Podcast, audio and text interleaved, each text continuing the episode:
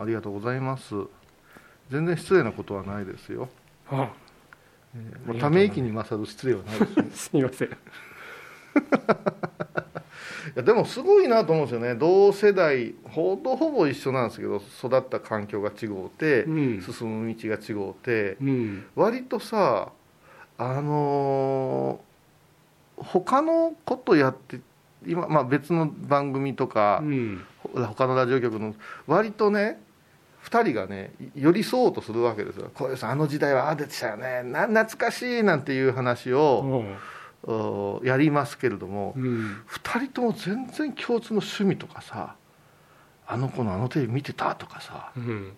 駄菓子屋であの話がとか出ませんよね我々。はあ、僕はそういうのが嫌いじゃないけど全然する気がないですね。ああうん。いや一瞬この番組の前半あたりでプロレスの話に乗っけてくださったりユーミンの話を熱く語ったりするうん。人間柳沢がちょっと見えたと思ったんですけど、うん。あのー多分同じテレビ見て笑うてたんだろうなとかうん。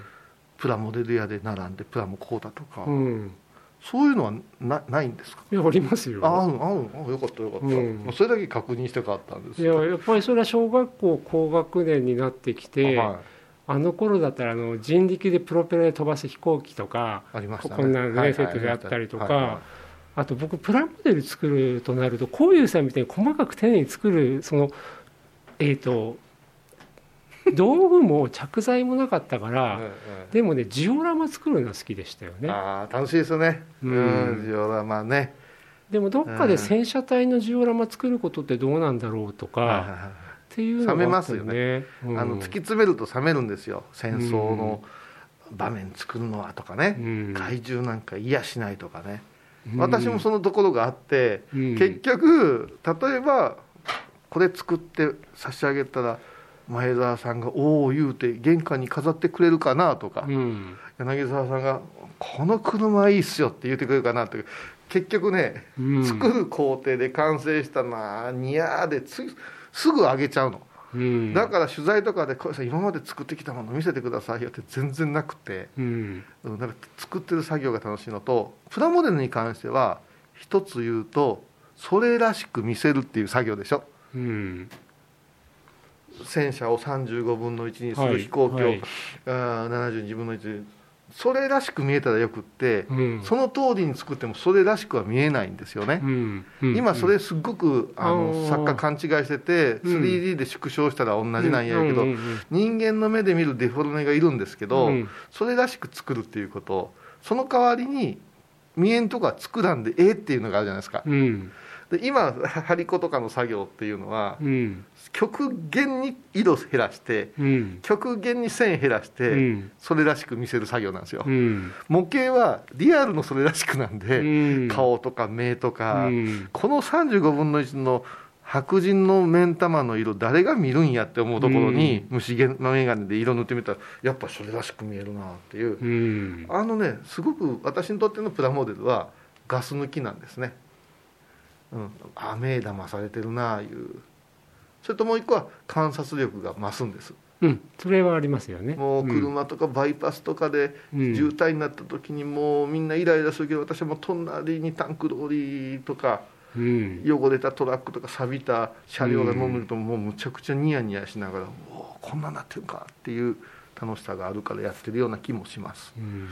うん、あジオラマ好きか。でも今のお話だと僕らあの図録とか印刷物作る時の色構成が全く同じ話で、あサイズがちっちゃくなったらばはうん、僕らの、まあ、4色とかのうんうん。黄、シャあのシアンマゼンタとかね、そういう色分解してその色の量とかで見るけども画面がすんごいちっちゃくなったら、はい。同じ比率で言ったら同じようには見えないんですよね。ですよね。うん、だから、えー、と実寸大で作る場合はもう本当に絵にある情報そのもののバランスでいいけども、例えばちっちゃくしたら色の配合のバランスは変えないけど明るさを変えてみるとかあそうやっていかないと、ちっちゃくなった時の受胎告知とかね。それは変わるわけですよ。だからその解像度によってそういうバランスとかを見て結局は受け止めるその人。受け止める自分がどう受け止めるかってとこに行くわけだから、そうか。そこにあるデータが正しくったって違って見えたら意味がないって僕なんか思ってるわけですよね。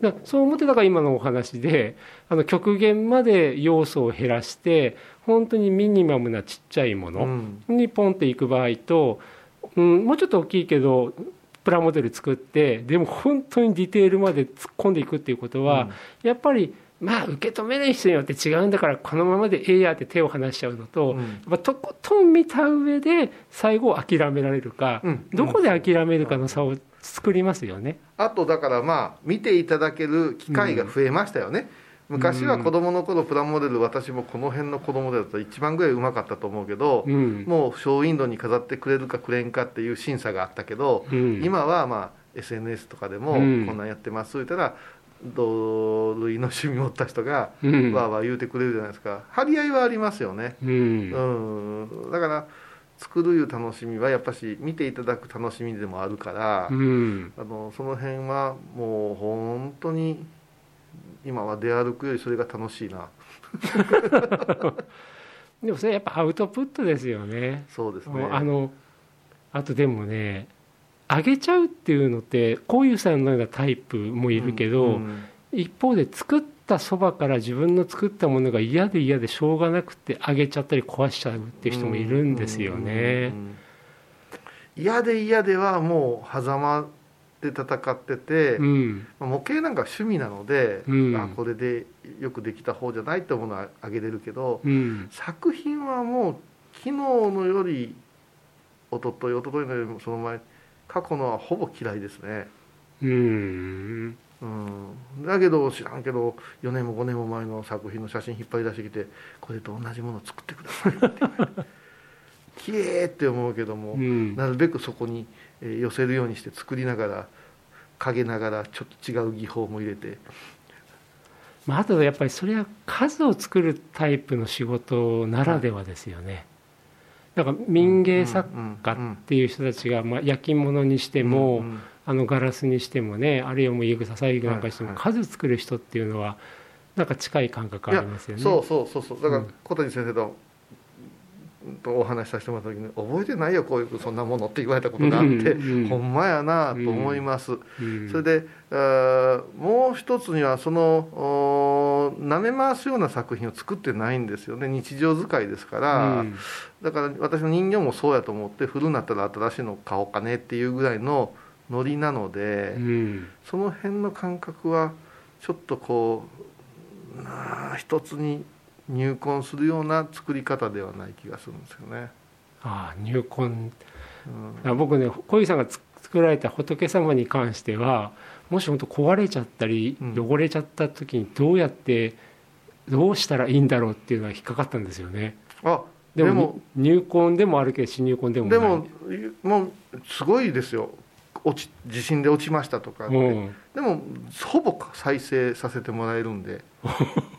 あそれがまたすっごい楽しいんですよ大手術が。うん、なので自分が作ったものは100%に近く直せるというのがあるんであの遠慮なさらずに、えーお持ち込みください。でもその時にうん。元通りではなくて今目の前にあるかけたり壊れたところから、うん。そこからスタートして新しい想像をするタイプでしょ？元通りにします？うん、それは作品にもよるけども、うん。私はあのなんかあの陶芸の継ぎはぎのやつ。うんうんあんまりああいうのは得意じゃなくて、うん。うんあくまでも直しましたは見せたくない。これはプロモデラーの、ああごめんなさい。えっとね僕が今そう念頭にあったのがね、うんうん。坂田和夫さん、はいはいえー倉敷市玉島でまあ戦中戦後、うんうん。でまあ、パリにいてねあの、うんとっても幾何学的なあのル・コルビジェドンカと一緒に仕事してた。でとっても幾何学的な何が書いてあるか絶対分かんない。色の面の構成のような作家さんだけど、その坂田さんが玉島でうん。高潮台風によって作品が潮かぶっちゃってはい。かなり破損するんですよはい。ね。でその破損した自分の作品はいわば自分が描いた作品が自然が手を加えてうんうん。より変化したものじゃないですか。それを壊れたと見ないでうん。変化したと見てそこからまたさらに自分なりのいわば壊れちゃったもの損傷したものをベースにそこからまた次の作品展開していったって考えられる方がいるんですよ。あのそれはものすごくあって、うん。例えばアウン像今後力士像をたくさん、あの土人形で作ってるんだけども思ったほどたくさんあの売れなかったんです。で置いてたらやっぱ埃かぶるし、うん。猫が落とすしでうん。結構な数傷がついてて、うん。それを経年劣化が許される方はどうぞうんみたいなんでこうリタッチするんですけど、うん。これリタッチじゃつまらんねえと思って、うんうん傷は傷で残しといて、うん。もう一パーツ加えたり見せ方変えたらすげえそれがまあうちうちで評価されて。うん。で面白いんですよねいやあれあれの方が良かったよとか今の方がいいじゃないですか損したって言うんかなって両方欲しいんですよね、うん。過去のも持ってるけど、うん。リタッチのも欲しいって言われた時に、やっぱしこうなんとも風合いいうのが、うん。自然の風合いうん。いうのは捨てがたいなと最近思い出して私の作品はもう脆いんでうん。すごくあの手垢もつきやすいしね、うん、でも数を作るとか、はい。今のようにまあ時を置いて、はい。言えば時間っていうものがかけた手をまた生かして自分の作品作っていくっていうのはどっかであれですよね、えー、他力っていうものとの問題ですよね他力です他ね力ですよね、あもう任せてるいう感じですよね。うん、あそこがまだねお話伺うまでにねどういうことなのかなって僕の中でまだ整理がついてないところなんですよ。まいつか。はい、はい。ありがとうございます